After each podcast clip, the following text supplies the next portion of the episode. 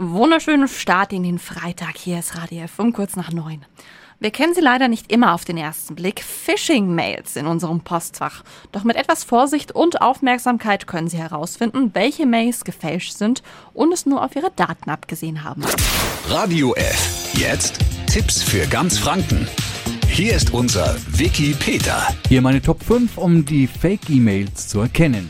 Achten Sie auf den Absender. Zwar steht vielleicht PayPal oder ein Paketdienst als Absender in der Mail, doch wenn Sie sich die Details anschauen, dann sehen Sie die komplette E-Mail-Adresse. Ist diese nicht plausibel, dann ist das schon mal ein Warnzeichen. Ein weiteres Indiz, dass was faul ist, Fake-Mails werden oft in Fremdsprachen versendet. Ist die E-Mail auf Deutsch verfasst, strotzt sie aber vor Rechtschreib- oder Grammatikfehlern, ist das ebenso ein sicheres Zeichen für Betrug. Wenn Sie eine E-Mail mit einem Link bekommen und dann Ihre Anmeldedaten mit Passwort eingeben müssen, Achtung, das ist wiederum ein Zeichen, dass es sich um eine unerwünschte Mail handelt. Von fast allen Shopping-Portalen oder Banken werden Sie in einer E-Mail persönlich angesprochen. Steht in der Mail, sehr geehrte Damen und Herren oder sehr geehrte Nutzer, dann sollten Ihre Alarmglocken läuten.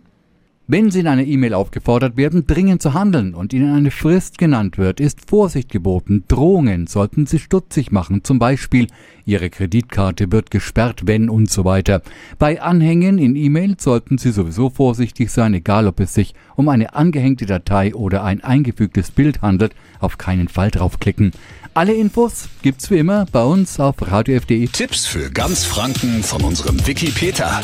Täglich neu im Guten Morgen Franken um 10 nach nach 9. Radio F. F.